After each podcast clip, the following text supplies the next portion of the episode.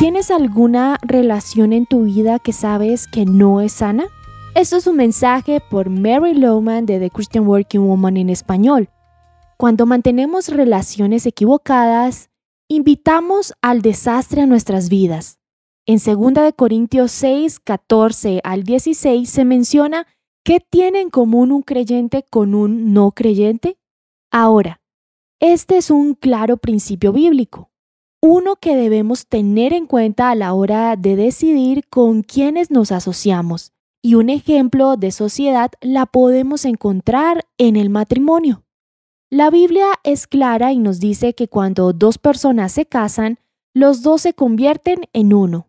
Así que es muy importante que jamás consideres casarte con alguien que no sea un verdadero creyente pues no tendrás la intimidad y cercanía que tanto deseas.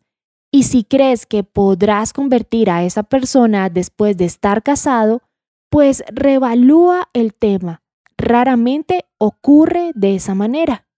Hace muchos años una buena amiga mía se casó con un hombre que sabía que no era creyente, pero ella pensó que después de casados lo podría influenciar para aceptar a Jesús.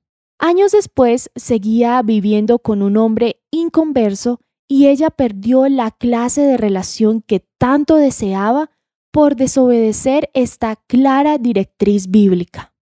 Para aquellos que se encuentran en esa posición o quizás se convirtieron después del matrimonio y tu pareja todavía no, no te rindas y nunca dejes de orar para que tu cónyuge conozca a Jesús. Tú puedes ser esa influencia para atraer a tu cónyuge a Dios, pero no puedes permitir que tu pareja inconversa cause que tú cedas en tu compromiso con Jesús. Para los que buscan cónyuge hay mucho debate sobre si un cristiano debe salir con un no cristiano. Y puedes argumentar que hay una diferencia entre salir con alguien y estar casado. Pero es el primer paso en esa dirección.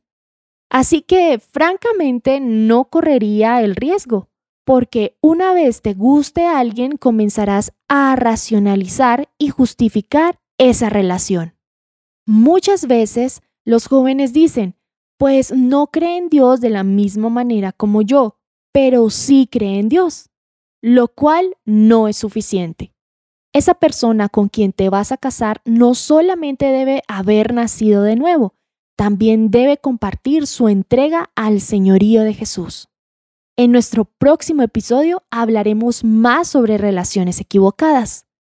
Encontrarás copias de este devocional en la página web de christianworkingwoman.org y en español por su presencia radio.com, SoundCloud, Spotify y YouTube. Búscanos como The Christian Working Woman en español. Gracias por escucharnos. Les habló Alexa Bayona.